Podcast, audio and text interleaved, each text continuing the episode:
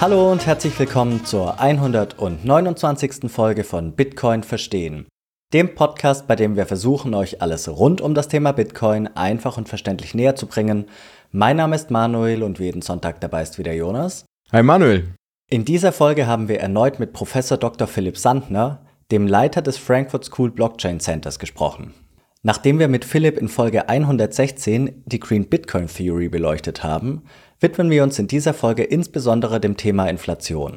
Wir schauen uns an, wie die Inflationsrate gemessen wird und weshalb die EZB mit ihren Inflationsprognosen konsequent daneben liegt. Gemeinsam gehen wir auch der Frage nach, in welchem Ausmaß die EZB für die Inflation verantwortlich ist und ob bzw. welche Gegenmaßnahmen von staatlicher als auch von privater Seite ergriffen werden könnten. Im Laufe der Folge werfen wir auch einen Blick in die Zukunft und kommen in diesem Zusammenhang auf digitale Zentralbankwährungen zu sprechen. Noch ein kurzes Wort zu den beiden Sponsoren unseres Podcasts und dann geht es auch schon los. Werbung mit der Bitcoin-Only-App Relay könnt ihr Bitcoin in eure eigene Wallet einfach und unkompliziert für Gebühren von bis zu einem Prozent kaufen und verkaufen, indem ihr unter anderem unseren Rabattcode BTC Verstehen verwendet. Außerdem könnt ihr euch ganz einfach die Sparplanfunktion und damit den Dollar-Cost-Average-Effekt zunutze machen. Übrigens, wenn ihr einen Sparplan mit einer Ordergröße von mindestens 100 Euro erstellt, bekommt ihr einmalig einen Bonus von 10 Euro. Und nachdem ihr eure Bitcoin gekauft habt, solltet ihr euch unbedingt um die sichere Aufbewahrung kümmern. Und hierfür können wir euch uneingeschränkt die Hardware-Wallet Bitbox 02 von Schiff Crypto empfehlen, denn mit dieser könnt ihr eure Bitcoin, beziehungsweise besser gesagt eure privaten Schlüssel, offline und sicher aufbewahren. Durch diesen Schritt seid ihr dann auch wirklich im vollständigen Besitz eurer Bitcoin und das ist dank der einfachen Einrichtung und Handhabung der Bitbox auch für alle Einsteiger und Einsteigerinnen wirklich einfach umzusetzen. Und dank der Partnerschaft erhaltet ihr mit dem Code BTC Verstehen 5% Rabatt auf die Bitcoin All Edition der Bitbox 02. Alle Informationen zu Bitbox und zu Relay sowie die jeweiligen Rabattcodes findet ihr natürlich nochmals in den Episodennotizen. Werbung Ende. Und nun wünschen wir euch viel Spaß bei unserem Gespräch mit Philipp Sandner. Hallo Philipp, erstmal herzlich willkommen zum Podcast zurück. Dein zweiter Auftritt ja schon. Du warst ja in der Folge 116 schon dabei und nochmal vielen Dank, dass du dir die Zeit nimmst. Ja, ich freue mich, dass ich wieder da sein darf. Wir haben ja einige tolle Themen äh, für heute und ähm, ja, ich freue mich auf die Fragen. Wunderbar, weil letztes Mal hatten wir Folge, wie gesagt, 116. Da ging es um das Thema Energieverbrauch bei Bitcoin, was da so kommt. Wer da nochmal reinschauen möchte, wir werden es verlinken. Aber heute haben wir wahrscheinlich, ja, ich sag mal, eines der meistdiskutiertesten Themen im Finanzbereich im Allgemeinen und bei Bitcoin auch, nämlich das Thema Inflation. Weil das haben wir in den Medien, jeder beschäftigt sich damit. Und deswegen wollen wir das heute mal ein bisschen rund, rund, Rundumschlag machen. Und ich möchte einfach mit der großen Frage beginnen. Alle lesen Inflation in den Medien, alle berichten darüber. Aber was ist überhaupt die äh, Inflation? Wie würdest du das Ganze definieren? Also da gibt ja viele wissenschaftliche und Erklärungsmethoden und so weiter und so fort. Am Ende des Tages äh, kommt es eigentlich auf ein, äh, einen Gedanken zurück, den man eigentlich immer wieder hat. Ich war heute Mittagessen beim Italiener mit einer früheren Freundin von der Uni und ähm, die hat dann die, die Tafel angeschaut, wo dann der Italiener seine Essen ge, präsentiert hat. Äh, und was sagt sie dann direkt zu mir so, Mensch, die haben aber die Preise ganz schön angezogen. Und dann, dann ist natürlich sofort bauchgefühlmäßig der äh, Schuldige benannt, nämlich das wäre der, der Italiener, der da äh, sich erdreistet, die Preise anzuheben. Aber dass der natürlich auch Forderungen bekommt von seinen Mitarbeitern, von seinen Lieferanten, von der Energiefirma, von dem Vermieter, die ihrerseits die Preise auf der Einkaufsstufe erhöht haben, das siehst du in dem Augenblick ja nicht. Das heißt, immer wenn wir momentan durch die Gegend laufen, einkaufen, konsumieren und sagen so, Mensch, also der hat aber wirklich echt die Preise jetzt angehoben, äh, dann hat diese Person nicht notwendigerweise was damit äh, zu tun, sondern das ist letztendlich Inflation oder Geld, Geldentwertung. Und warum passiert das? Äh, ich finde folgende Analogie eigentlich ganz tauglich. Ähm, das stellt man sich vor, man trinkt ein Gläschen Wein, also ein, ein Viertele, wie wir im Schwabenland ja sagen, 0,25 und dann weißt du genau, da ist quasi Wasser drin, da ist Wein drin, da ist Alkohol drin und der schmeckt halt genauso, wie er gemacht wurde, äh, mit äh, aus der Flasche eben.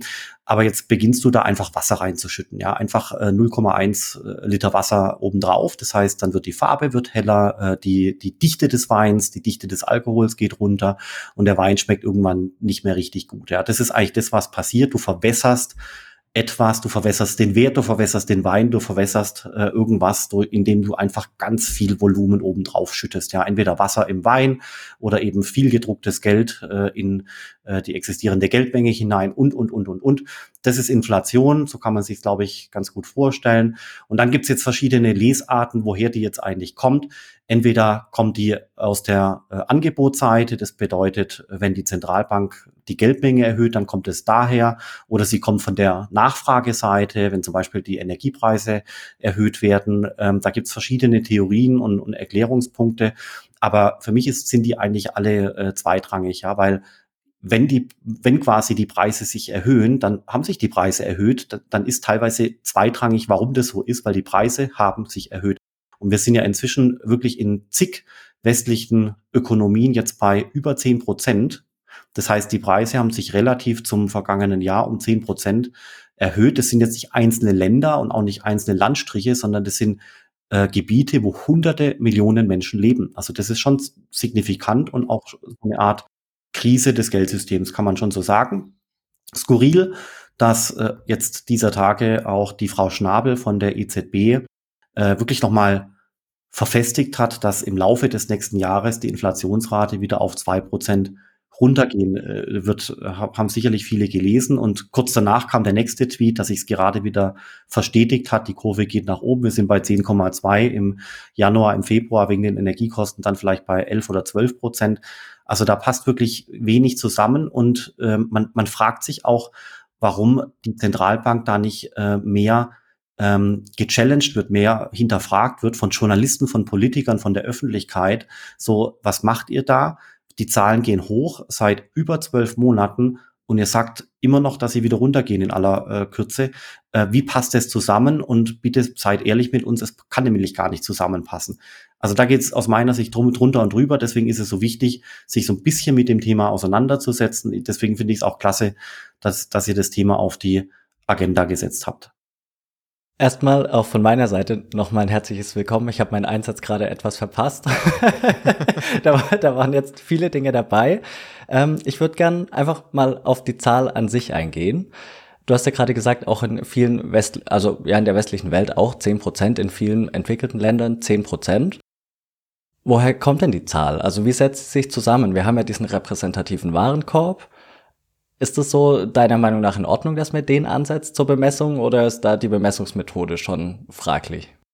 Ja, also natürlich ist es immer nur ein Best Guess äh, und der wurde auch sicherlich mit guten Argumenten genauso gebaut. Da ist ja Essen drin und Energie ist drin und äh, Elektronik ist drin und das Auto ist drin und viele Dinge sind da drin. Äh, du misst natürlich genau das, was du messen willst. Aber ähm, das ist eine spannende Frage, ob der Korb vielleicht auch falsch designt ist weil er vielleicht auch nicht auf jedes Profil passt. Das ist schon richtig. Aber Fakt ist ja auch, dass selbst dieser möglicherweise schlecht designte Korb trotzdem 10 Prozent hat. Ja, das heißt, möglicherweise ist die Inflationsrate ja sogar noch höher. Das führt dazu, dass man eigentlich die Komposition des Warenkorbs gar nicht jetzt unbedingt mehr diskutieren muss, wie früher, weil ja eigentlich ähm, selbst dieser möglicherweise äh, opportunistisch designte äh, Warenkorb eben äh, schon diese unglaublich hohen Inflationsraten äh, erzeugt.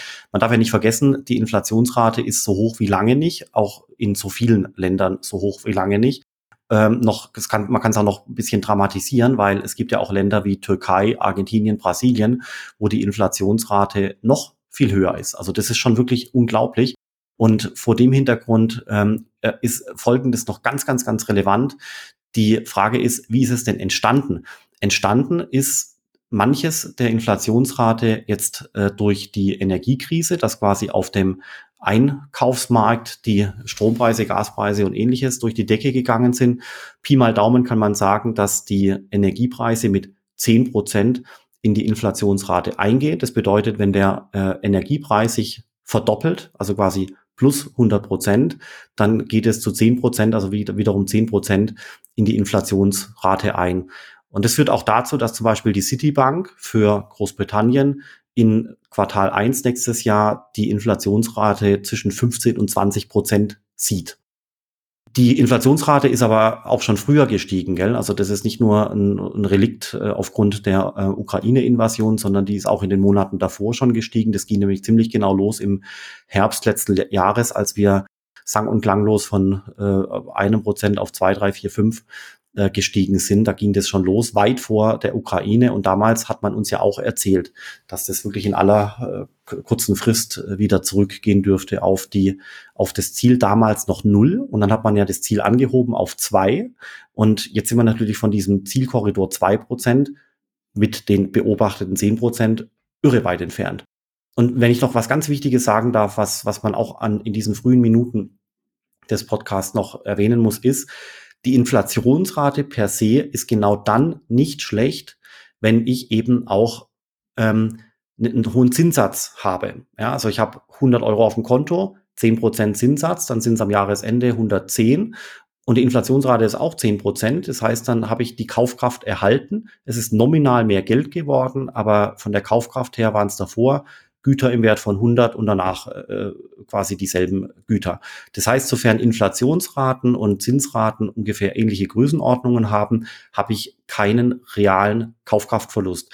Und das ist das Problem, was jetzt momentan da ist und was auch so in dieser Weise schon Jahrzehnte nicht mehr da war äh, in den äh, entwickelten Ländern oder in den westlichen Ländern, dass man eben auf der einen Seite eine äh, hohe Inflationsrate hat, wie gesagt, 10% plus X und die Zinssätze bei 2, 3, 4, 5 Prozent sind, je nach Land. Das heißt, jetzt nehmen wir das Delta davon, das sind 5 bis 7 Prozent. Das ist quasi der Wohlstands- oder der Kaufkraftverlust, der eintritt pro Jahr. Also ist quasi Destruction of Value, man kann es nicht anders sagen. Also es wird Wert zerstört. Das ist das Delta zwischen Zinssatz und Inflationsrate. Und wir hatten ja schon mal ähm, in den 70ern auch schon mal hohe Inflationsraten. Damals waren aber äh, die Zinssätze eben ebenfalls so hoch und dementsprechend wurde nicht derart viel Kaufkraft zerstört oder Wert zerstört, wie jetzt so in diesen äh, Tagen und, äh, und Monaten. Das ist schon wirklich prekär. Also wir haben jetzt, ich habe schau gerade hier auf die Uhr, wir haben neun Minuten dreißig äh, gebraucht, das Thema ähm, zu, zu erfassen. Und ich glaube, ähm, das sind die, das sind die wirklich wichtigsten Aspekte zu dem Thema Inflation die man verstehen muss. Da muss man gar nicht so viel tiefer in irgendwelche verrückten Theorien oder Wissenschaften äh, eintauchen, weil, äh, weil diese zehn Minuten müssten eigentlich schon reichen, ein paar Grundlagen zu legen. Und ich frage mich immer, warum nicht mehr Leute äh, hier tiefer eintauchen, warum die Leute das über sich ergehen lassen, warum Journalisten äh, das Thema nicht äh, challengen und fragen, was macht ihr denn da eigentlich? Ähm, und Politiker und Konzernbosse und, und, und. Also das ist schon das ist schon wirklich merkwürdig, ähm, dass, dass bei diesen ganzen Zahlen, ja, hier wird wirklich Wert zerstört in, im, im, im Dutzende, hunderte Milliarden äh, Volumen, dass da äh, die, der, der Widerstand, die Neugier, äh, auch der Recherchegeist äh, nicht stärker ist. Außer in der Bitcoin-Szene natürlich. Kommt es nicht vor allem daher, weil eben den Medien derzeit der größte Teil wird eben auf den Krieg umgelegt. Es wird darüber gesprochen, naja, das ging jetzt erst im Februar los, deswegen wird alles teurer. Wenn das Ganze vorbei ist, dann wird alles wieder runtergehen. Es wird aber nie der Kern angesprochen, der Thema 2% Inflationsziel des EZB zum Beispiel, wo ich ein großes Problem damit habe, weil selbst wenn wir die Inflation auf diesen Level bringen würde, die die EZB haben möchte, um eben die Wirtschaft anzu, äh, anzukurbeln, hätte man einen Wertverlust oder einen Kaufkraftverlust in innerhalb von 35 Jahren die Hälfte, also würde halbiert werden. Darüber spricht man nie zum Beispiel. Da sehe ich zum Beispiel ein ganz, ganz großes Problem, weil derzeit wird es irgendwie so ein bisschen übertönigt davon, naja, das ist der Krieg, da können wir ja nichts dafür, also wir haben gar keine Schuld daran. Ja, aber das ist das ist ja Politik. Weißt du, der der Politiker hat ja nie Schuld an irgendwas. Das war schon schon immer so, seitdem ich denken kann. Also, schaut euch die die die also mein meine, äh, Kinder sind in der Grundschule, die die das ist das klappt ganz gut, aber Digitalisierung ist da nix. Und, äh, in vielen Bereichen klappt's ja nicht und es es gibt ja klipp und klare Verantwortlichkeiten oben in der Politik, aber, äh, die die Leute sind also relativ ungeniert, fühlen die sich weder zuständig noch verantwortlich, sondern zeigen auf irgendwelche anderen Menschen im Raum, äh, die's früher oder anders waren. Ähm, und, und das erachte ich momentan als ganz, ganz, ganz großes äh, Problem in unserem System, dass gar keine vernünftige Ursachenforschung betrieben wird, sondern die, äh, die Fakten werden einfach so hingenommen. Nicht nur auf der politischen Ebene, sondern auch in der Gesellschaft und auch in den Medien. Das wird einfach irgendwie so hingenommen. Und dann heißt es immer, ja, also jetzt ist der Schaden leider eingetreten, wir müssen jetzt in die Zukunft schauen. Ähm, ja, klar, klingt gut, aber also sorry, man muss aus meiner Sicht aber schonungslose äh, Vergangenheitsanalyse machen, damit man nämlich daraus lernt. Wenn du nämlich, äh, wenn du die Fehler nicht richtig ähm, identifizierst und es geht ja auch, von mir aus geht es nicht unbedingt darum, die Schuld zu identifizieren, das ist nicht so wichtig, aber es geht darum, zu verstehen, wie war der Mechanismus? Warum ist exakt was passiert? Schuld ist nicht wichtig, aber warum ist was passiert, damit ich die Mechanismen lerne, damit ich es in Zukunft besser machen kann? So funktioniert Lernen wie im Bilderbuch. Jedes Kind lernt genau so laufen und Rennen und Fahrrad fahren. Ja, fünfmal hinfallen, danach klappt's. Äh, wo ist der, wo war der Fehler? Okay, muss ich den Fuß irgendwie anders bewegen, dann klappt's vielleicht und dann Trial and Error. Aber ich muss lernen, äh, und muss versuchen zu lernen, äh, wie war der Mechanismus und warum hat es nicht funktioniert. Und dieser Lernmechanismus, den sehe ich inzwischen in unseren Gesellschaften und in der Politik irgendwie überhaupt gar nicht mehr. Das ist wirklich schlimm. Ja, es sagt sich natürlich einfach, ähm, ich bin nicht schuld oder wir sind nicht schuld, äh, der Krieg ist schuld, so die Verantwortung von sich zu schieben, ist ja natürlich eine angenehme Situation aus politischer Sicht. Auf der anderen Seite wird es ja auch Größe zeigen, zu sagen, ja, das Teil der Wahrheit ist, ähm, die Energiepreise wirken sich massiv aus, aber zur Wahrheit gehört auch, schon vor dem Krieg hatten wir eben den beginnenden Anstieg der Inflationsrate und da bin ich auf jeden Fall bei dir. Da wundert es mich auch, dass weder von journalistischer Seite noch von politischer Seite irgendjemand sich hinstellt und sagt, okay, wir gehen der Sache jetzt mal intensiv auf den Grund was wäre denn der Grund deiner Meinung nach? Also klar, Energie, Energie ein großer Punkt, aber was ist so für dich die Hauptursache? Genau, also die, die Hauptursache, die von zum Beispiel der Inflation, die ja vor einem Jahr schon eingetreten war, ist ja die, dass quasi in der Corona-Krise ähm, das ist auch ehrenhaft, ehrlich gesagt, letztendlich der Staat entschieden hat, äh, viele Alimentationen äh, vorzunehmen. Er hat Gaststätten unterstützt, die plötzlich keine Gäste mehr hatten wegen den Lockdowns und, und, und. Gab viele Beispiele, wo man mit viel Geld einfach versucht hat, das System zu erhalten und auch die Infrastruktur zu erhalten. Und das darf man auch ehrlich gesagt jetzt nicht nur schlecht reden, weil äh, ansonsten hätten wir vielleicht jede zweite Kneipe ums Eck verloren. Äh, wenn, wenn die letztendlich nicht unterstützt werden, dann macht er zu und er macht nie wieder auf.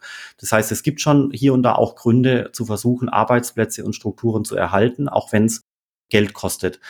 Aber das Problem ist eben, dass all dieses Geld nicht von einem soliden Kaufmann irgendwo aufgetrieben wurde, sondern eben über Schulden machen ähm, erzeugt wurde. Das ist letztendlich das Problem. Und deswegen kann man der Zentralbank alleine auch gar nicht so sehr die Schuld geben. Das heißt, das äh, in der Gesellschaft oder auch jetzt in den Diskussionen bei Bitcoinern, bei uns, meinem Freundeskreis, man zeigt relativ schnell mit dem äh, Finger auf äh, die Zentralbank und das ist sicherlich zur Hälfte richtig. Aber die andere Hälfte des Fingers müsste eigentlich auf den Staat gehen, der sich einfach erdreistet, immer weiter Schulden zu machen. Und äh, weil beides letztendlich zusammengehört. Der Staat gibt mehr Geld aus, als er hat. Und die Zentralbank ähm, fängt an, bereitwillig das äh, zu sponsern durch den Ankauf von Anleihen. Das kann ich vielleicht auch noch mal kurz erklären. Also der Staat hat äh, Bedarfe und Steueraufkommen. Der Staat äh, erhebt Mehrwertsteuer, Einkommensteuer und so weiter und sieht dann mit den Geschenken, die er machen möchte, auch hier siehe Corona-Politik, äh, haben wir höhere Ausgaben als Einnahmen durch Steuern. Das heißt, da ist eine Differenz. Das würde man Budgetdefizit nennen, wie x Milliarden. Und äh, eigentlich, so wie zum Beispiel ein schwäbischer Haushalt äh, funktioniert, äh, würde man eben nur das Geld ausgeben, was man hat und vorher erwirtschaftet hat. So funktioniert auch eine GmbH. Wenn das Konto leer ist, ist es leer. Und äh, ich kann nur beschränkt Kredite aufnehmen. Ich kann als Haushalt, als GmbH ähm, schon Kredite aufnehmen, wenn ich Sicherheiten hinterlege, zum Beispiel eine Immobilie oder ähnliches. Aber ich kann keinen äh, und soll auch keinen Kredit aufnehmen können, wenn ich das Geld verfrühstücke oder in, in Konsum investiere. Ja, das heißt, Kreditaufnahme für Investitionen kann man noch rechtfertigen, aber Kreditaufnahme für den reinen Konsum geht aus meiner Sicht nicht. Und was der Staat halt jetzt macht, ist, er argumentiert natürlich, dass, äh, die, dass wir mehr Geld brauchen, als wir auf, als wir bekommen durch Steuereinnahmen, weil wir ja investieren müssen. Wir müssen in Bildung investieren und in Schienen und in Brücken und überall müssen wir rein investieren. Aber der Staat ist ja nicht dumm, sondern der Staat ist schlau und fängt dann an, in seinem riesengroßen Aufgabentopf alles zu vermischen. Da ist Konsum drin und alles Mögliche wird äh, rumgerührt und, und vermischt, sodass du eigentlich Investitionen und Konsum gar nicht mehr voneinander trennen kannst. Das heißt, du kannst, du kannst sehr wohl das Narrativ erzeugen, dass die, die, die Schuldenaufnahme direkt in die Investition fließt aber du hast ja trotzdem den riesengroßen äh, Konsum erzeugt, also äh, Sozialtransfers äh, und, und, und viele, viele, viele alle Ausgaben, die eben keine Investitionen sind. Das heißt, es sind, da kannst du schon einige Taschenspielertricks anwenden, um zu argumentieren, wir investieren. äh, basierend auf Schulden und irgendwo ist das Geld aber halt dann doch für Konsum äh, verbrannt worden. Das kann man nicht anders sagen. Und äh, jetzt gibt's eben diesen, dieses Budgetdefizit beim Staat, ähm, x Milliarden und es muss irgendwo gedeckt werden. In der Historie waren Staaten immer sehr, sehr, sehr glaubhaft und das hat dann dazu geführt, dass der Staat gesagt hat, hier liebe Privatanleger, liebe Pensionskassen, liebe Fonds, liebe institutionellen Investoren, äh, kauft uns doch diesen Schuldtitel, diese Anleihe ab. Wir versprechen euch vier Prozent Rendite. Äh, das zahlen wir euch dann in der Zukunft wieder zurück. Wenn du Wirtschaftswachstum hast, wie in den 70er, 80er, 90ern, dann funktioniert es äh, eben auch.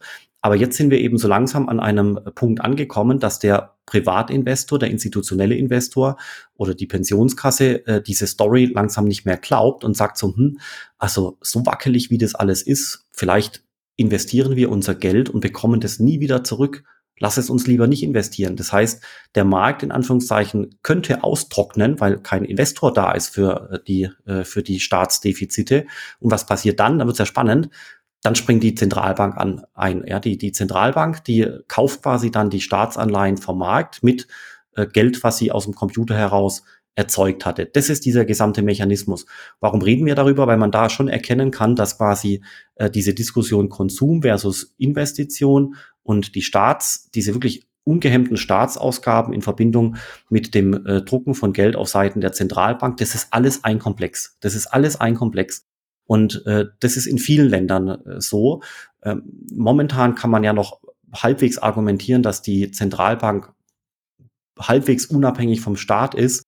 Da würde man mir jetzt auf die Finger hauen und sagen, die ist ganz unabhängig. Aber sorry, das äh, glaube ich inzwischen nicht mehr. Aber es gab auch andere Zeiten, auch in Deutschland ähm, in, den, in den 20ern, 1920, äh, wo zum Beispiel die Zentralbank teils auf Anweisung des Staates gehandelt hat, um Geld zu drucken. Also das war schon mal also es ist schon schlimm, wie ich finde, aber es war in den 20er Jahren noch viel, viel, viel, viel, viel schlimmer. Einfach um den Kontext zu bieten. Und auch damals kam man da wieder raus. Wie kam man damals aus der Inflation wieder raus? Erstens, klassischer Haushalt, schwäbischer Haushalt, GmbH, Privathaushalt, Kosten runter. Also man hat damals Beamten entlassen, Kosten runter und Einnahmen rauf, Steuern rauf. Ja, und noch die Steuerverwaltung damals so verbessert, dass der Steuerpflichtige auch tatsächlich seine Steuern bezahlt hat und nicht entwischen konnte. Das waren die Rezepte damals. Also Ausgaben runter, Beamte äh, entlassen und äh, Steuerbasis äh, hochsetzen, neue Steuern erzeugen, Steuersätze rauf und die Steuereffizienz oder die Steuerverwaltung verbessern. So hat man das damals in den Griff bekommen. Und heute ist man eben von dieser Logik ganz, ganz, ganz weit weg. Niemand denkt daran, äh, die Kosten zu senken. Das habe ich in der öffentlichen Diskussion noch nie gehört. Stattdessen hört man manchmal, dass ganz viel Geld da ist, man müsste es nur richtig besteuern. Also die Einnahmenbasis, die wird schon ins Feld geführt. Ähm, die, die Effizienz der Steuerverwaltung ist recht gut inzwischen. Da kann man, glaube ich, wenig rausholen. Aber dass man mal auf die Idee kommt, den Haushalt ähm, ausbalanciert zu bekommen, indem man die Kosten auch mal wieder senkt und nicht immer weiter hochfährt, äh, auf die Idee kommt keiner. Und das wundert mich zum Beispiel auch, weil jetzt haben wir noch weitere zehn Minuten gesprochen und ähm, ich bin mir sicher, jeder Hörer hat es verstanden. Das ist nicht so schwierig, so dass auch Medien, Journalisten, ähm, Leute in der Wirtschaft ähm, und so weiter durchaus aus meiner Sicht äh, solche Fragen stellen sollten, äh, weil es einfach wichtig ist, dass man dieses Thema äh, dahingehend versteht und, und bearbeitet.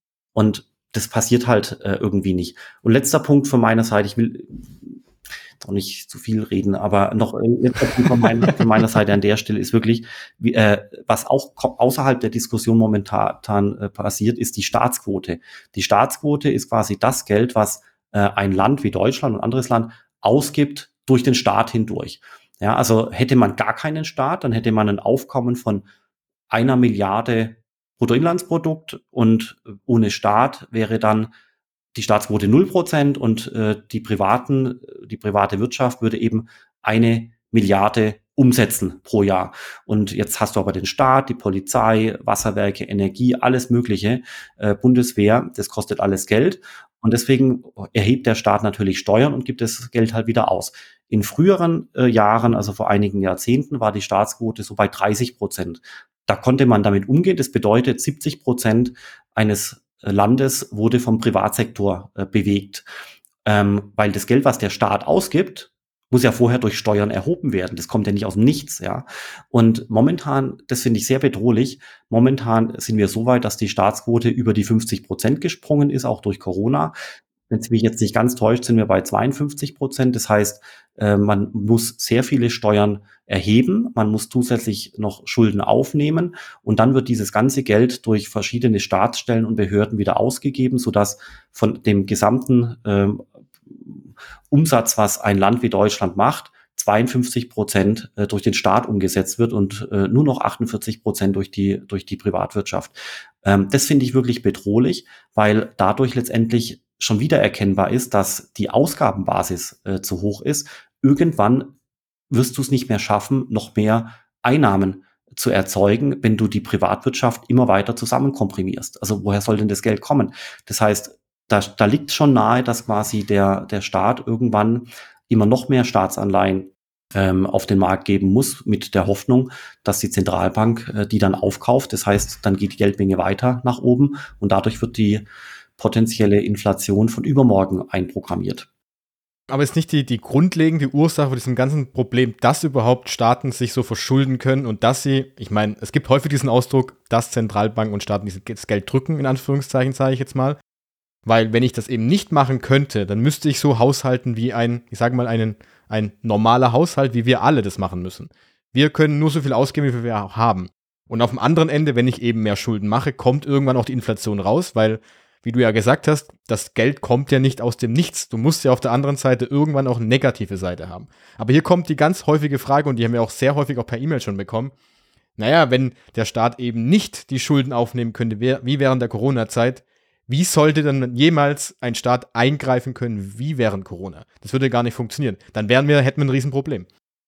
Richtig, also das ist auch das, was ich weiß. Ich, ich kenne die, die ganzen Argumente und sehe es auch äh, exakt wie ihr. Ähm, nur ich, also ich finde es schon in Ordnung, dass der Staat äh, als Beispiel während äh, den Corona-Lockdowns ähm, letztendlich die Gaststätten und die Infrastruktur und die Struktur eines Landes äh, beschützt hat und auch quasi quersubventioniert hat. Ansonsten hätten wir vielleicht verwaiste Innenstädte und jede zweite Kneipe wäre geschlossen. Vielleicht, ja, vielleicht auch nicht, weiß man nicht. Aber ähm, das kann schon sein, dass es Sinn macht, dass in solchen äh, Fällen der Staat eingreifen muss.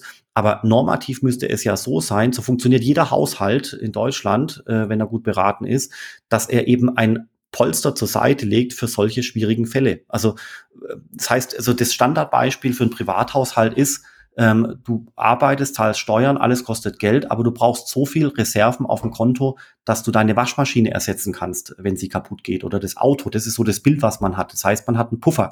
Und ähm, der Staat hat halt keinen Puffer oder er nimmt halt als Ersatzpuffer das Schuldenmachen.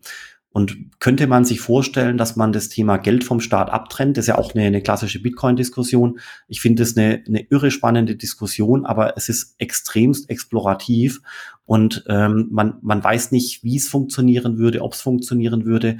Die Logik ist sicherlich nicht schlecht, aber ihr wisst ja, wie es ist. Das Kon Konzepte sind immer das eine, aber klappt es denn dann wirklich, wenn es umgesetzt wird? Ich weiß es nicht. Also das ist, das ist wirklich schwierig. Vielleicht sind unsere Staaten auch zu groß geworden. Ja, du siehst ja an der Schweiz zum Beispiel als, als kleinerem Land, äh, dass die sich leichter tun äh, mit ihrem Staatshaushalt, äh, weil so ein, ein, kleineres Konstrukt auch weniger komplex ist. Das heißt, du kannst möglicherweise auch bessere und schnellere Entscheidungen treffen. Du hast es ja ähm, vorhin angesprochen, dass äh, die Inflationserwartung der EZB ist jetzt, obwohl wir aktuell bei 10% sind, wieder bei 2%. Also es geht weit auseinander.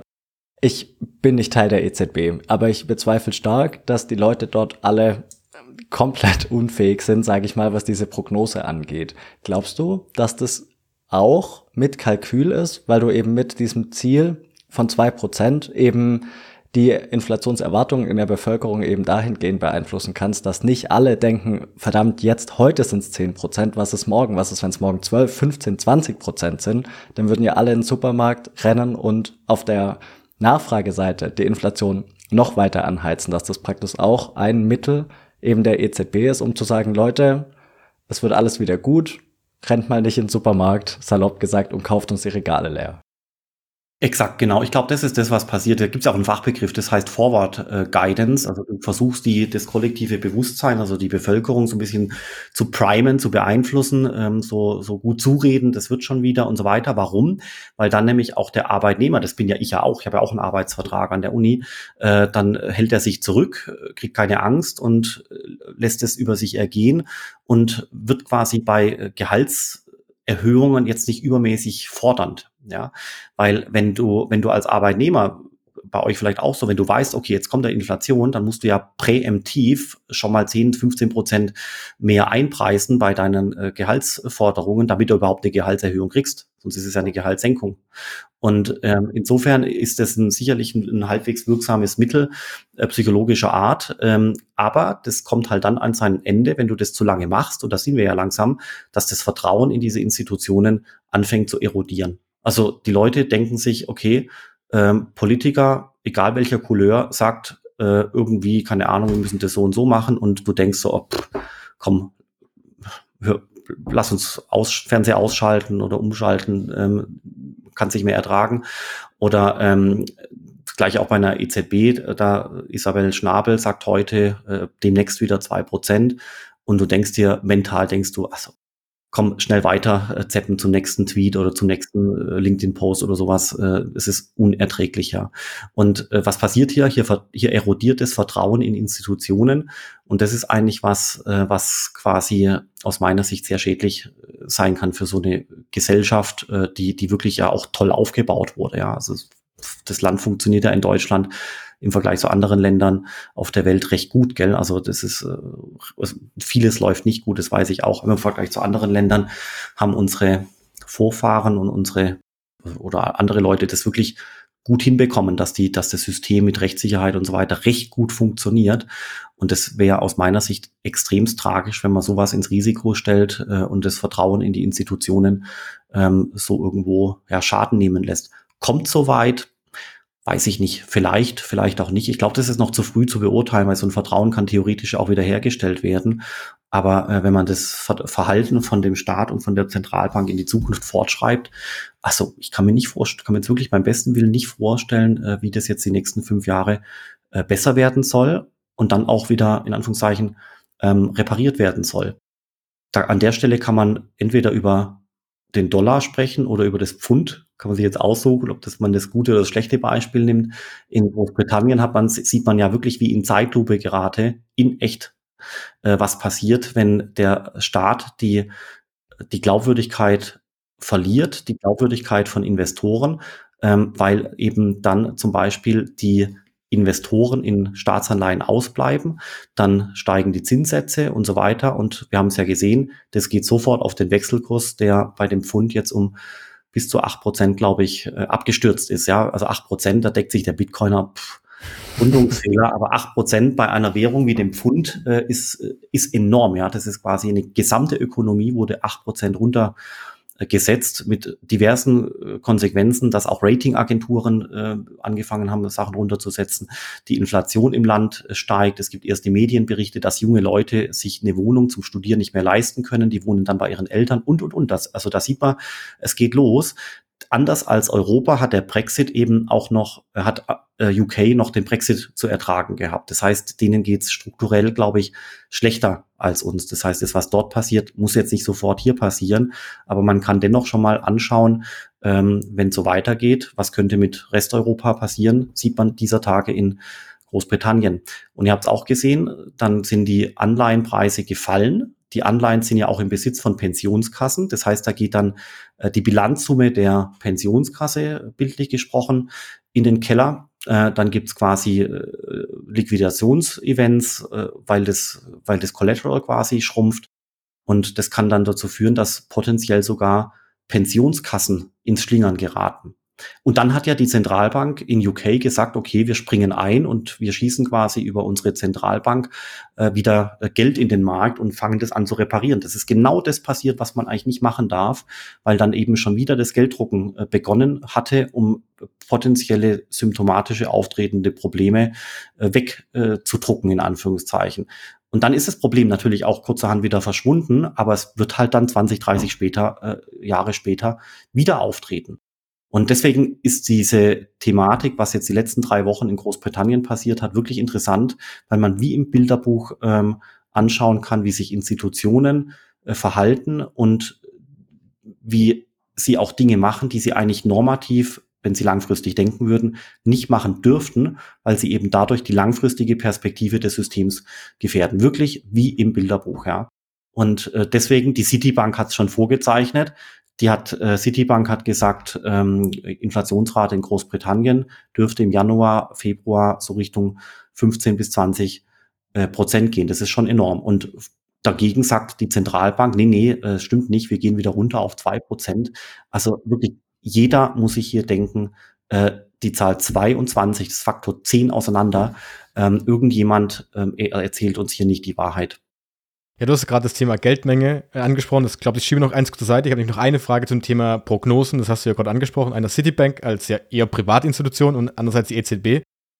Du hattest, glaube ich, einen Artikel geschrieben gehabt darüber und da hattest du, glaube ich, auch nochmal geschrieben, dass die EZB in den letzten Jahren eigentlich 100% daneben lag bei den Prognosen, wenn ich es richtig gelesen hatte, richtig im Kopf habe. Ja, also mein, das, den, den habe ich tatsächlich geschrieben, den Artikel, aber das war eine ein, ein wunderschöne Grafik aus Twitter, die ich äh, gefunden hatte, wo man, ähm, wo man quasi sehen konnte, ähm, wie sollte sich die Inflation in den nächsten Monaten entwickeln? Ich kann ja heute schätzen, wie wird sich die Inflation nächstes Jahr entwickeln. Wir haben es gehört, es geht auf zwei Prozent.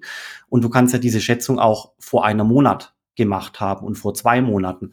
Und da hat sich jemand auf äh, Twitter mal die Mühe gemacht, die diversen Inflationsprognosen, die zu unterschiedlichen Zeitpunkten gemacht wurden, in ein Schaubild zu machen. Und wie von Geisterhand äh, gehen die Kurven immer wieder gegen zwei Prozent, egal zu welchem Zeitpunkt, ja. Und äh, das, da, wird einem dann schon klar, dass hier weiß ich nicht, äh, eigentlich keine richtigen Inflationsmodelle in Kraft sein äh, können, äh, wenn, e-, egal bei welcher Situation, egal wie schwierig die Geopolitik ist, wirklich magnetisch äh, die Inflationsrate gegen zwei Prozent angezogen wird, in Anführungszeichen. Also das ist wirklich ist ein höchst skurriles äh, Bild, äh, was man da äh, sehen kann. Und du siehst dann die echte Inflationsrate auch reingeplottet, die steigt immer weiter, immer weiter, immer weiter. Und jede neue Schätzung äh, hat dann so eine kleine Delle und geht wieder wie von Geisterhand äh, für die nächste äh, 12 bis 15 Monate wieder gegen null äh, oder gegen zwei Prozent. Also wirklich merkwürdig. Genau, da will ich nämlich anschließen, die Frage, wenn, wenn man das in der Privatwirtschaft machen würde, ich als Ratingagentur, als Vorhersageinstitut und würde das Monat für Monat oder Quartal für Quartal so schlecht vorhersagen, erstens würde ich nicht mehr im Markt sein und zweitens ist auch, wenn die EZB ja sagt, sie möchte, wir steuern das Ganze so, dass wir bei 2% landen, sie schaffen es aber nicht. Na okay, was ist dann ihr, was ist ihre Aufgabe denn eigentlich noch? Naja, der, der, der Trick in Anführungszeichen ist ja, dass die Staatsschulden, ähm, haben wir ja noch gar nicht drüber gesprochen, enorm hoch äh, geraten sind. Gell? In Deutschland inzwischen auch, aber vor allem natürlich in äh, Ländern wie Italien, äh, Frankreich und auch Amerika.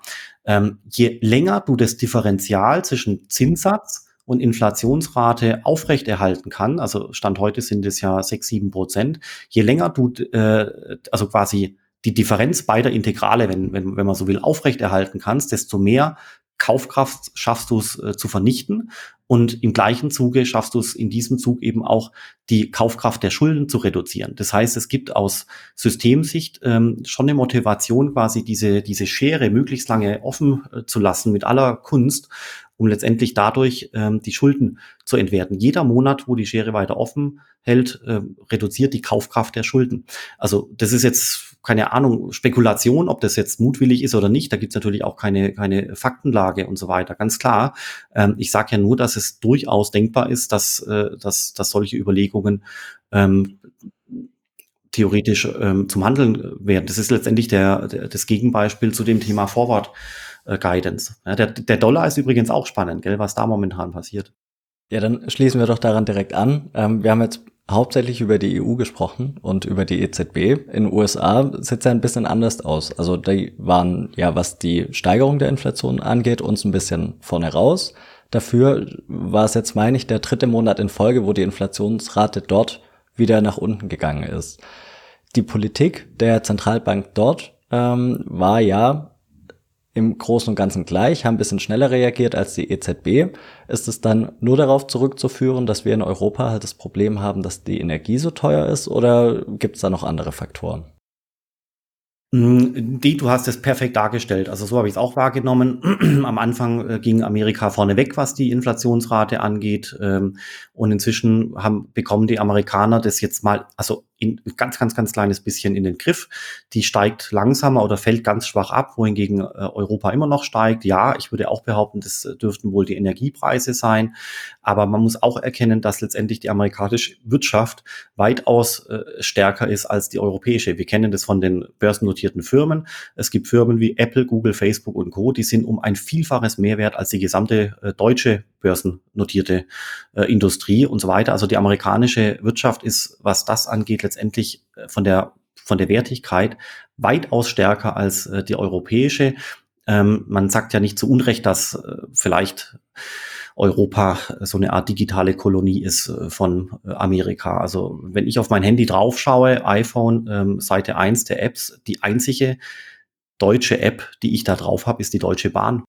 Und alle anderen sind amerikanische Apps. Das ist schon, schon enorm. Und auf der Seite 2 kommt dann die Sparkasse und so weiter.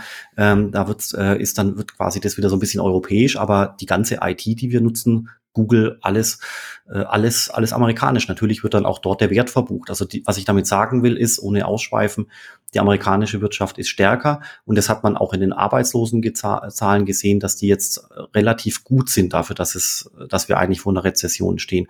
Und das könnte auch dazu führen, dass jetzt demnächst im November nochmal ein Zinsschritt nach oben angedacht ist. Äh, deswegen sind ja die Märkte jetzt äh, vor kurzem auch nochmal deutlich in den Keller gefahren in Antizipation dieses Zinsschrittes.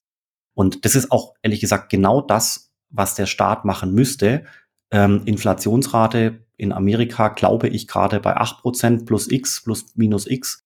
Und ähm, wenn man jetzt die Zinsen zum Beispiel anhebt noch auf vier Prozent oder auf fünf Prozent, dann wird ja quasi dieses Differential immer kleiner. Das heißt, dieser Rettungsversuch wäre sogar geglückt, äh, wenn man es wenn man's jetzt noch ein bisschen weiter treiben könnte ja, die, Infl die Wirtschaft hinterlässt dann ganz, ganz, ganz ordentliche Bremsspuren, weil ich die Wirtschaft potenziell gefährde. Also ähm, Unternehmen gehen insolvent, Privathaushalte gehen insolvent, ähm, Hauskredite müssen aufgelöst werden und so weiter. Das sind alles Begleiterscheinungen, die dann leider eintreten. Aber zumindest hätte ich das gesamte System äh, gerettet. Und danach könnte es in Amerika aussehen. Der Vorteil ist natürlich eben auch, dass äh, Amerika mit dem US-Dollar die absolut dominante Währung auf der Erde äh, darstellt. Und dann hätte man Amerika letztendlich wieder im Griff. Äh, Im Griff, damit meine ich das Delta zwischen Zinssatz und Inflationsrate, wie gerade skizziert, drei Prozent. Das ist weitaus weniger als, als in Europa, wo wir bei sieben äh, Prozent äh, Delta liegen. Da ist gar nichts im Griff. Und, ähm, und insofern sieht man hier, dass, dass hier die, die Dominanz des Dollars und auch die Stärke der Wirtschaft sich hier positiv bemerkbar macht, so dass man den Dollarraum wahrscheinlich wieder äh, in den Griff äh, bekommen dürfte. Und das ist auch wichtig, weil natürlich das der Leitmarkt ist an den, an den Aktienmärkten und so weiter. Aber wir sehen auf dem anderen Ende Länder, die eben so langsam ähm, echte Probleme bekommen. Argentinien, Brasilien, Türkei und andere.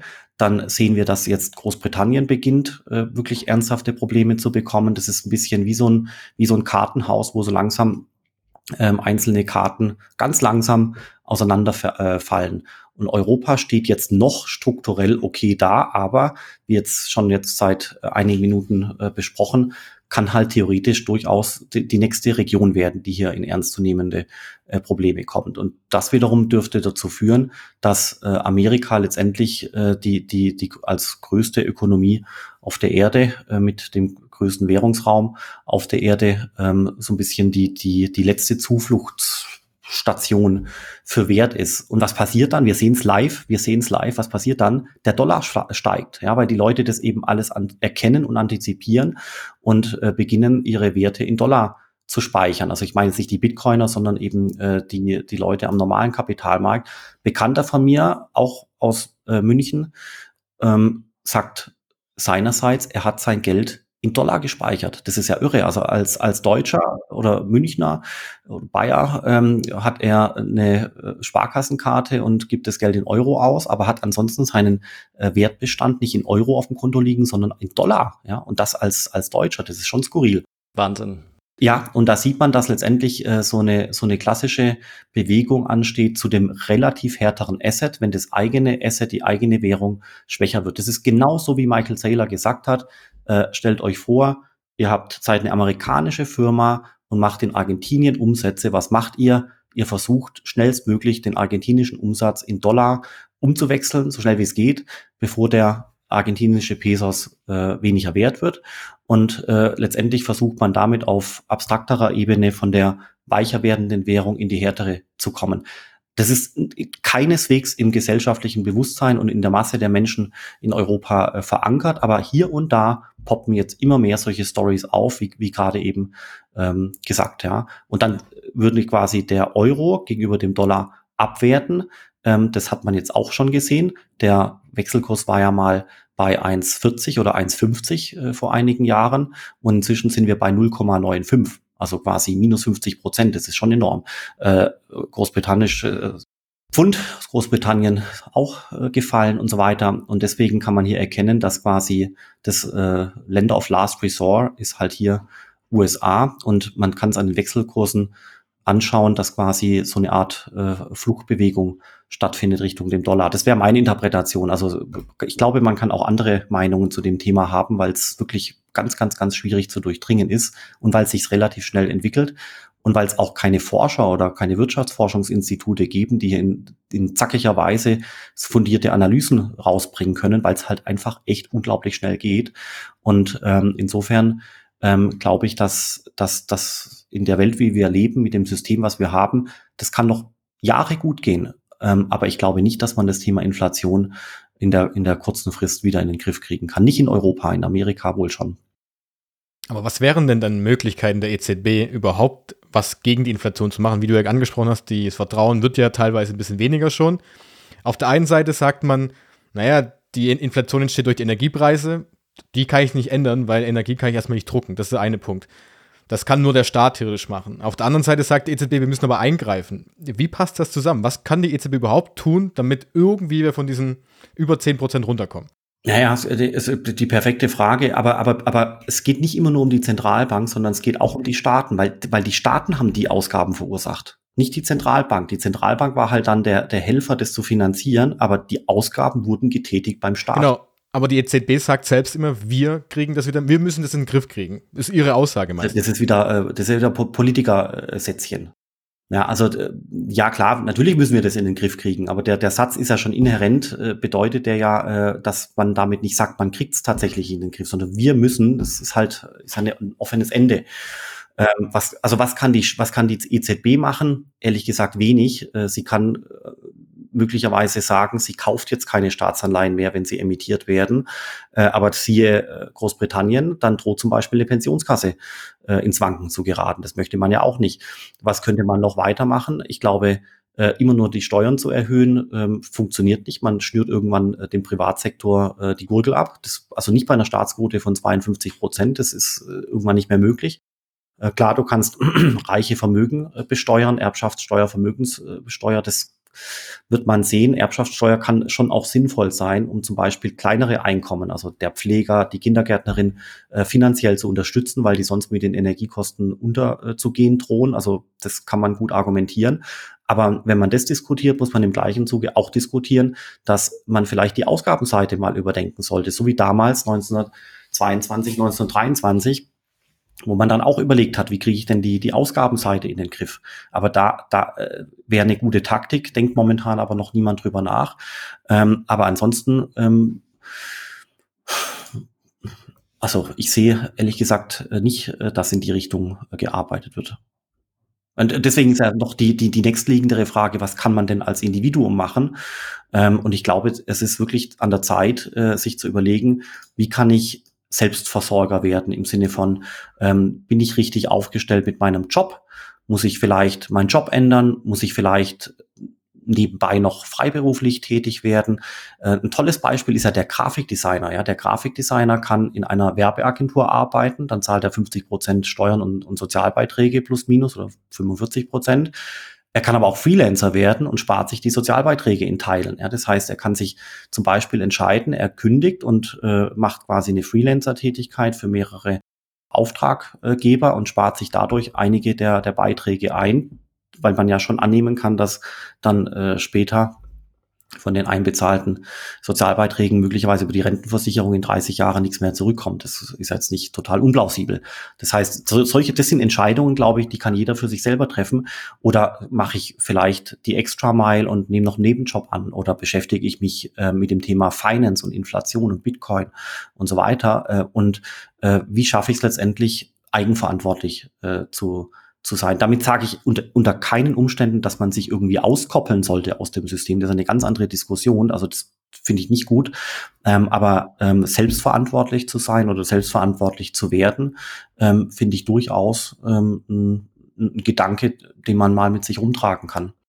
Ja, die Selbstverantwortung, die funktioniert für mich im Kleinen wie im Großen, weil ich sehe da die EZB schon auch ein Stück weit in der Pflicht, weil sie ja eben den Rahmen schafft, dass sie den Staaten suggeriert, stark vereinfacht und überspitzt, wenn ihr Geld braucht, wir kaufen euch die Anleihen ab. So ist es nicht, aber im Endeffekt haben die Staaten die Gewissheit, wenn sie Geld brauchen, dann kommt Geld irgendwo her. Genauso wie manche Unternehmen die Gewissheit haben, wenn wir Geld brauchen, dann wird schon ein Staat einspringen, vorausgesetzt das Unternehmen ist groß genug, beispielsweise Lufthansa. Und so kann das ja, kann man es immer weiter runterbrechen bis auf den Einzelnen letztlich.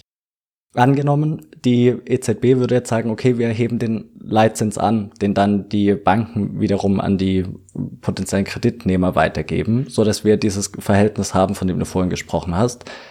7,5 Prozent auf der einen Seite, 7,5 Prozent auf der anderen Seite, plus minus null. Wäre das überhaupt möglich? Oder ist es einfach in unserem System schon so weit gekommen, dass dann letztlich alles kollabieren würde, weil sich vom Privatmann über die Unternehmen bis zu den Staaten alle darauf eingestellt haben, dass Geld, und der Zins ist ja letztlich der Preis, den man für Geld zahlt, ähm, umsonst ist. Und sobald man da ein bisschen zu sehr am, am der Schraube dreht, deshalb geht's meiner Auffassung nach ja immer nur in diesen Minischrittchen nach oben, 0,5 Prozent, 0,25 Prozent, ist alles, läuft alles aus dem Ruder. Und wenn es so wäre, wäre es ja wäre ein Armutszeugnis letztlich. Ja, also ich, ich glaube, das kommt absolut drauf an, was du für ein Land bist. Ja, wenn du die Schweiz bist, als kleines, agiles Land mit einer guten Governance, dann äh, kannst du es in den Griff bekommen. Wenn du ein äh, unglaublich großes Land bist, wie die, wie die USA, die ihre Wirtschaft äh, wirklich gut im Griff haben, kannst du es auch wieder in den Griff bekommen. Haben wir ja äh, besprochen. Aber in Europa, also ich, ich, also ich kann mir momentan nicht vorstellen, wie man sowas äh, potenziell in den Griff bekommen kann, weil einfach dieses Delta zwischen Zinsen und Inflationsrate schon zu sehr auseinandergeklafft ist. Und äh, wenn du es verringern willst, ist durch Anhebung der Zinssätze, dann hast du plötzlich äh, Schuldenstände in Italien und äh, Frankreich, deren Kapitaldienst, also Zinsen, du bezahlen musst, ähm, das, das macht, das, also da, da fehlt die, die Einkommensbasis aus dem Steuertopf. Das ist eine, eine, eine ganz, ganz, ganz einfache Mathematik. Das ist ein bisschen Plus, ein bisschen Minus, ein bisschen rumgoogeln, dann kommst du zum Ergebnis. Also die können den äh, Zinssatz nicht unendlich weit anheben wie in Amerika. Gleichzeitig geht durch die Energiekosten äh, die Inflationsraten potenziell äh, weiter hoch. Also ich weiß, wüsste jetzt nicht, was der Staat da jetzt kurzfristig oder die Zentralbank machen sollte. Was wäre denn normativ sinnvoll? Ich glaube, was eine gute Sache war, war sowas in der äh, in der deutschen äh, im deutschen Apparat zu verankern, wie eben eine Schuldenbremse. Ja, so zum Beispiel, dass du sagst, ähm, das wird jetzt von allen so unterschrieben, dass wir eine Schuldenbremse haben wollen. Das heißt, äh, die Schulden müssen runter. Und wir haben ja auch gesehen, äh, in der Vor-Corona-Zeit ist ja der Schuldenstand von Deutschland deswegen auch runtergegangen. Es gab Jahre, da hat Deutschland einen ausgeglichenen Haushalt gehabt. Ähm, das war gut. Vielleicht hätte man im Nachhinein noch, noch aggressiver sein sollen und sagen, wir machen nicht nur eine Schuldenbremse, sondern wir machen auch den Zwang zum Aufbau eines Puffers. Aber wir sind ja auch trotzdem in der Europäischen Union eingebunden. Wenn wir das machen und die anderen nicht, das hilft ja dann nicht, ja. Wenn quasi, also eigentlich müssten das andere ebenfalls machen. Ähm, und der Politiker in Italien oder anderswo, der denkt sich halt auch, also mein, warum soll ich jetzt eine Schuldenbremse oder einen Puffer oder sowas aufbauen? Ich bin ja dadurch, wie ihr vorher gesagt habt, ähm, unpopulärer geworden, weil ich weniger Geschenke äh, zu verteilen habe. Und führt, deswegen führt das alles immer wieder zum gleichen Ergebnis ich glaube, dass äh, das System so langsam wirklich anfängt, ein bisschen ins Schlingern zu geraten. Nicht sofort. Ich glaube, das geht, kann noch Jahre, vielleicht auch noch zehn Jahre gut gehen. Ähm, und auch nicht alles, ja, sondern eben vor allem äh, dieses Thema äh, Preise und äh, Staatsfinanzen. Das, das meine ich eigentlich. Weil man darf jetzt auch nicht alles äh, negativ reden. Wenn du mal in einem schwäbischen Dorf warst oder in einem bayerischen Dorf oder in Tirol oder in oder sowas. Also, das sind so feste dörfliche Strukturen institutionalisiert, ähm, mit einem Bauernhof nebendran und so weiter, also fast schon romantisch. Also dort wiederum kann man schon annehmen, dass, äh, dass quasi die Struktur erhalten bleibt. Ja, also was, wie kann das denn kaputt gehen, so eine dörfliche Struktur?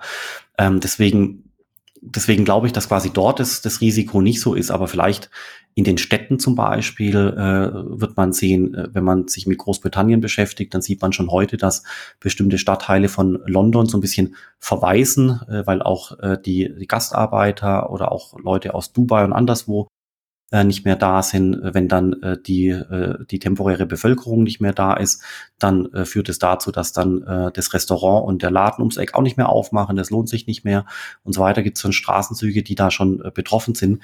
Deswegen glaube ich, dass das auch so ein bisschen äh, unglaublich abhängig davon ist, ob ich mir eine Stadt äh, so ein bisschen vornehme und die bespreche oder ob man zum Beispiel eher ähm, auf einem unglaublichen äh, Land in kleinen Dörfchen oder sowas argumentiert.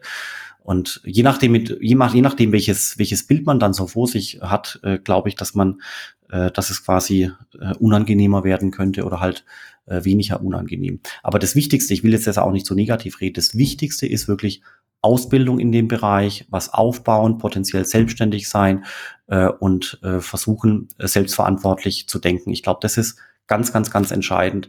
Ähm, und zwar vielleicht noch kurz ein, ein, ein prägnantes Beispiel. Man stelle sich vor, jemand arbeitet bei BMW, verdient da äh, 65.000 und dann kommt jetzt äh, der Tarifabschluss, da steht dann drin drei Prozent Gehalterhöhung. Ja, das heißt, dann kriegt er von 65.000 Euro Jahresgehalt, geht das Gehalt um drei Prozent rauf, dann kriegt er noch einen Bonus, dann ist er äh, bei 70.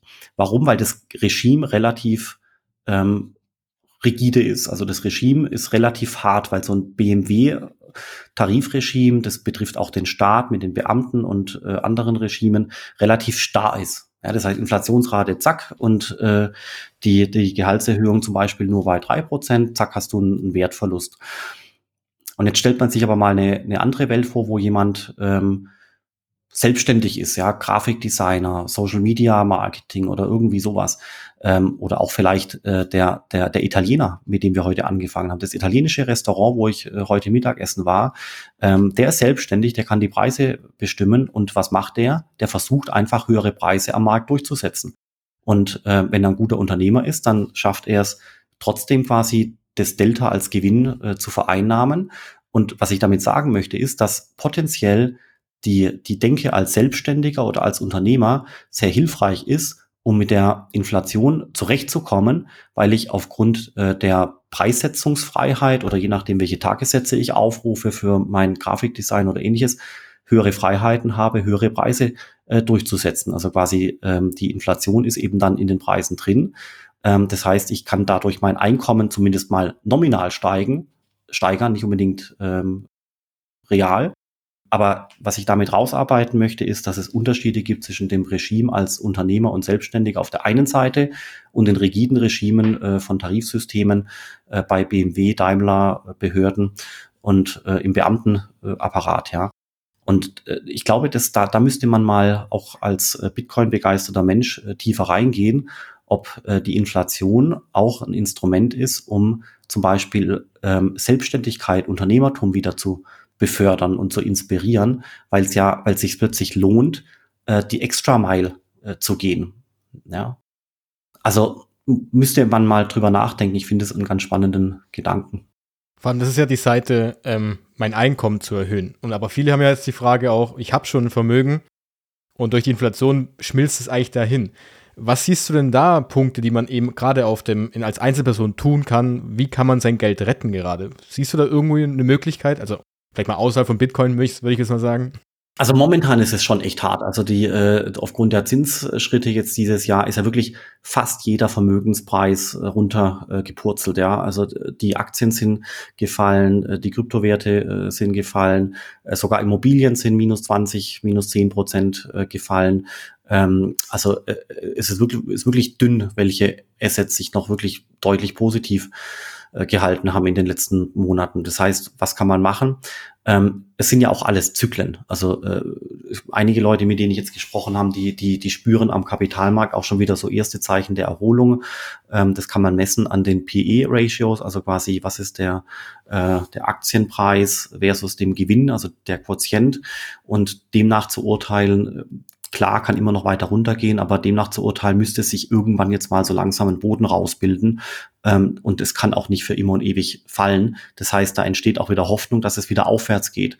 Das betrifft jetzt den Kapitalmarkt, das betrifft ebenfalls aber auch so den, den Kryptobereich ähm, und, äh, und ähnliches, ähm, die Immobilien auch das sind halt Zyklen und man hat, manchmal hat man halt wirklich Pech beim All-Time-High einzusteigen und beim All-Time-Tief äh, zu verkaufen. Aber wir kennen alle die, die äh, Cost-Dollar-Averaging-Methode, wo man einfach versucht, diesen Kaufzeitpunkt über die Zeit hinweg zu verteilen, um statistisch aus der Nummer rauszukommen.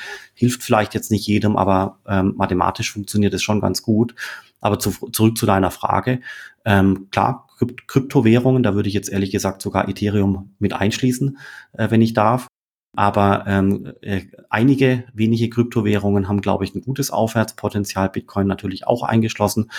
Ähm, ähm, potenziell auch irgendwann wieder Aktien und ähnliches. Aber ich glaube, man muss durch dieses Tal der Tränen einfach jetzt durch und noch einige Monate abwarten. Lass uns mal ein, ein Gedankenspiel machen. Was würde denn dazu führen, dass es wieder besser geht?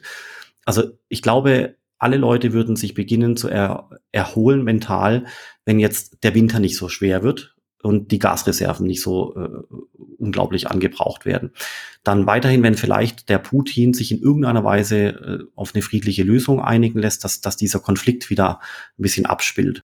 Oder wenn zum Beispiel irgendwann mal Ostern ist und der Winter ist komplett durchschritten und dann kommt die Sonne wieder raus, Energiekonsum geht runter, ähm, und die Ukraine äh, ist quasi noch da und es wurde nicht noch mehr kaputt gemacht und so weiter, kann man auch denken, dass es dann vielleicht ab Ostern wieder sich aufhält. Das sind alles so, so Überlegungen, die passieren könnten. Ich glaube, darauf muss man achten. Aber wie gesagt, es war jetzt schon äh, unangenehm und äh, schlimm, äh, auch wegen der Ukraine die letzten Monate. Ähm, aber die Frage ist immer, kann es noch schlimmer werden, kurzfristig? Also irgendwann ist ein Boden auch mal erreicht. Oder was denkt ihr? Ja, es ist schwierig. Also ich bin auch grundsätzlich ein optimistischer Mensch. Ich würde mir wünschen, dass es so ist. Ähm, aber im Endeffekt wissen wir es, wissen wir es ja alle leider nicht. Aber wa was natürlich im Sommer auf jeden Fall wegfällt, ist die Problematik ähm, der Heizkosten, der Warmwasserkosten. Das ist ja was, was auf einen durchschnittlichen Geldbeutel sich schon erheblich auswirkt. Und wenn das Geld an der Stelle eben gebraucht wird, dann ist es nicht dafür andere Dinge ähm, dann müssen wir gar nicht in Investitionen gehen. Ähm, das reicht schon, da, dass das Essen gegebenenfalls zu teuer wird. Gut, da sind natürlich auch wieder die Energiepreise drin. Und wenn, wenn wir über den Winter weg sind, wird's vielleicht wieder besser. Wäre schön, aber ähm, wir wissen es nicht. Ja, das Problem ist aber, was ich immer denke, selbst wenn wir die Inflationsraten auf fünf runterbekommen wiederum, das heißt aber immer noch eine Steigerung zum letzten Jahr, und du hast immer noch eine Steigerung dabei. Das ist ja nicht, dass du, selbst wenn du auf zwei runtergehst, hast du ja immer noch die Preise, die wir jetzt haben. Das heißt, alle, alle Löhne müssten nachziehen, damit du hoch rankommst. Ansonsten bist du immer noch drunter. Und das, glaube ich, vergisst man so häufig, wenn man auch sagt, ja, okay, jetzt zum Beispiel die USA hat, glaube ich, gestern ihre Inflationsraten ge gebracht. Die sind, glaube ich, um 0,1 runtergegangen zum Vormonat. Heißt aber immer noch, sie ist immer noch im Gegensatz zum letzten Jahr immer noch um 8% gestiegen.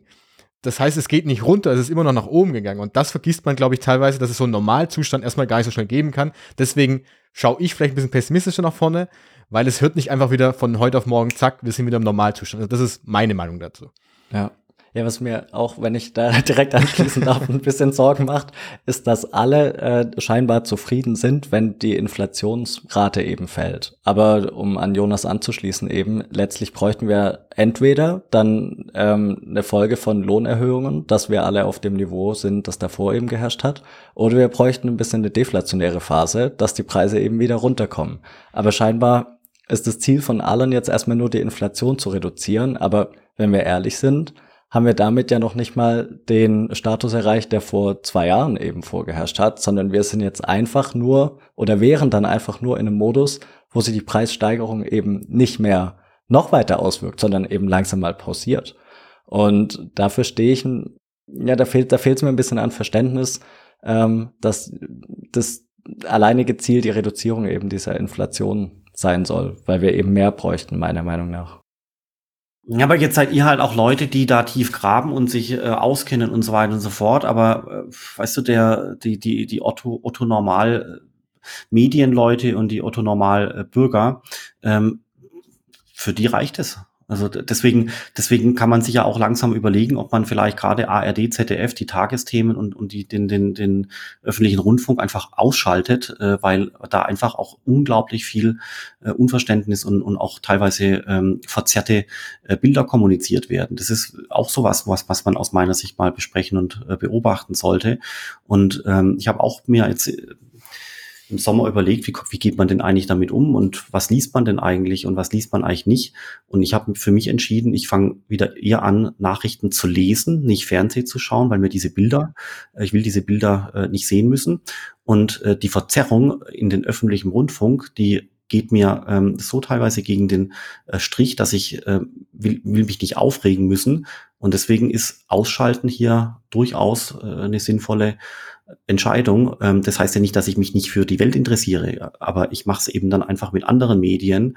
Aber ich versuche diese, diese verzerrten äh, Medien auszublenden. Es gibt ja diesen wunderbaren, dieses wunderbaren, äh, wunderbare Sätzchen.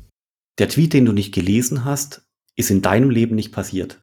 Ja, aber es ist, es ist das Gegenteil, äh, es ist Gegenteil von, von der Art und Weise, wie man auch aufgezogen wurde. Ähm, als ich Kind war, hieß es, eine Tageszeitung lesen, immer morgens und abends um 20 Uhr Tagesschau anschauen, muss, muss, und es gab quasi so eine Art Konsens in der Gesellschaft, dass man wissen sollte, äh, was eigentlich wichtig ist und was sich so tut in der Politik. Man musste das wissen, sonst konnte man auch teilweise nicht mit, mitreden waren auch so, so, so Fragen, wo man dann gebeten wurde, die äh, Top Ten Minister äh, mal aus zu nennen und das gehörte eben zum guten Ton, dass man eben das auch kann.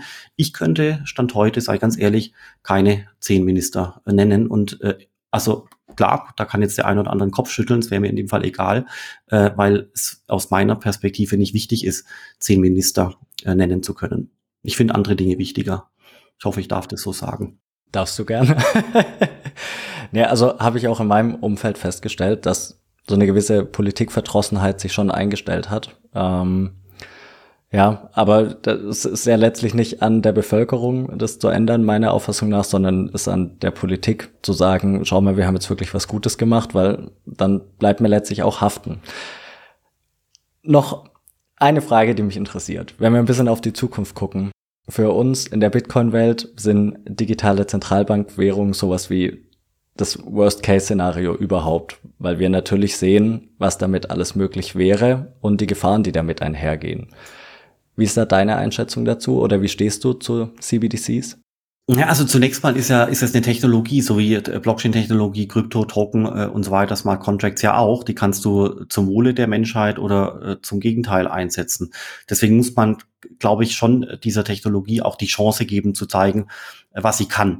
Äh, aber ich verstehe natürlich die Skepsis und die ist auch angebracht vor dem Hintergrund, dass man eben beobachten kann, dass die Zentralbanken zum Beispiel auch die EZB nicht offen in den Diskurs einsteigen mit der Gesellschaft, so liebe Leute, was wollt ihr denn eigentlich, sondern auch Dinge wie zum Beispiel Privacy, also Schutz der Privatsphäre und ähnliches, ähm, zwar auf dem Protokoll ernst nehmen, aber man weiß ja trotzdem nicht, was im Hintergrund programmiert wird. Ja, das heißt, wir müssen ja vertrauen darauf, dass äh, der Schutz äh, der Privatsphäre auch tatsächlich so eingebaut wird. Und wir müssen auch darauf vertrauen, dass bei den zentralbankbasierten Währungen, also man ist auch der digitale Euro, dass bei diesem Art äh, des, des Euros dann auch die, der Programmcode nicht sofort geändert werden kann.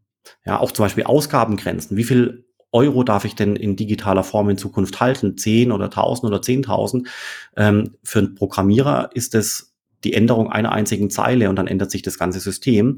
Aber die Frage ist, äh, wie ist denn die Governance und kann man dieser Governance ähm, vertrauen? Das finde ich letztendlich ganz wichtig. Und da ist aus meiner Sicht schon momentan einiges nicht ganz optimal gelaufen, weil man einfach nicht genau weiß, was machen denn die Zentralbanken wirklich exakt im Sinne des Programmcodes, des Konzepts, der Software und der Governance. Das sind Dinge, die finde ich äh, momentan recht unklar und deswegen verstehe ich die Skepsis und bin selber auch äh, mit jedem Monat, der vergeht, eine Nummer skeptischer. Ähm, wir haben ja mit der DEA, kennt vielleicht der ein oder andere, heißt äh, Digital Euro Association, äh, das Thema digitaler Euro äh, auf, das, auf den Radar gepackt. Ähm, klar, Inflation und so weiter und so fort ist ein anderes Thema, aber wir sehen natürlich heute schon, dass der Euro das primäre Zahlungsmittel in Deutschland und Europa ist und das wird auch noch einige Zeit so bleiben. Das System kann man nicht von heute auf, auf morgen umkrempeln, auch selbst wenn man es vielleicht wollte. Ist einfach unmöglich. Das heißt, wir müssen uns schon noch mit dem Euro einige Jahre oder auch länger ähm, zufrieden geben. Das wird nicht anders gehen. Und äh, was meine ich? Letztendlich den, der Kauf von Benzin an einer Tankstelle oder in der Pizzeria oder sowas. Es, es gibt einfach noch nicht genügend alternative Akzeptanzstellen für Bitcoin und ähnliches. Werden mehr einverstanden, aber die, die Masse der Bevölkerung, 80 Millionen plus, zahlt in Euro und es bleibt halt noch. Deswegen muss man sich schon mit dem Thema zentralbankbasierte äh, Währung oder eben digitaler Euro, digitaler Dollar, die digitaler Schweizer Franken auch beschäftigen. Aber das heißt noch lange nicht, dass man es gutheißen muss. Das heißt auch noch lange nicht, dass man es nicht kritisieren darf. Und von der DEA-Seite, ja, wir wollen das Thema digitaler Euro durchaus, äh, solange es eben noch gebraucht wird, ähm, promoten. Wir finden das gut. Es gibt einige Vorteile. Aber das heißt wiederum auch nicht, dass wir auf Seiten der Zentralbank sind. Wir haben zum Beispiel jetzt kürzlich das sogenannte CBDC-Manifesto rausgegeben, zusammen mit äh, Leuten aus dem amerikanischen.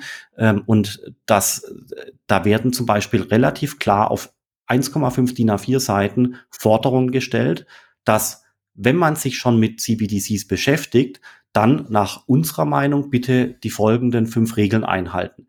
Ähm, Regel Nummer eins, es muss in irgendeiner Weise ein Mehrwert entstehen. Äh, das heißt, es muss irgendeinen Nutzen für die Gesellschaft haben. Dann Regel Nummer zwei, Privacy, Schutz der Privatsphäre. Bitte, liebe äh, Leute, die ihr euch mit dem Thema beschäftigt, Schutz der Privatsphäre ist der Bevölkerung wichtig. Bitte achtet darauf und im Idealfall bitte so implementieren, dass es bei Design ist, so dass man niemandem vertrauen muss, ob Schutz der Privatsphäre tatsächlich jetzt eingehalten werden muss oder nicht, sondern wenn es geht, bei Design.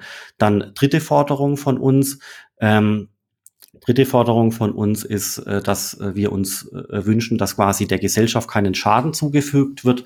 Das könnte zum Beispiel sein, wenn ich durch programmierbares Geld bestimmte Ausgaben tätigen darf und bestimmte Ausgaben nicht mehr. Also zum Beispiel, du hast jetzt schon fünf Euro für Computerspiele ausgegeben, jetzt ist dein Budget für Computerspiele eingefroren. Ja, so zum Beispiel. Das darf nicht passieren, weil es die Freiheit einschränkt.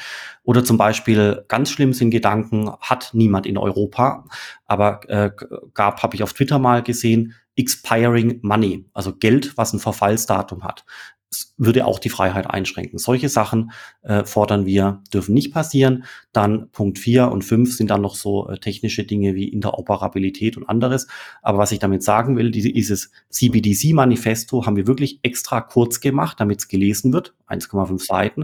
Und wir haben sehr prägnant monatelang an diesen Wörtchen gefeilt, damit wir diese Forderungen äh, letztendlich äh, durchgeben können als Digital Euro Association. Wir haben auch schon vier Rückmeldungen von Zentralbanken ähm, bekommen auf dieses Ding. Das heißt, es wird auch gelesen.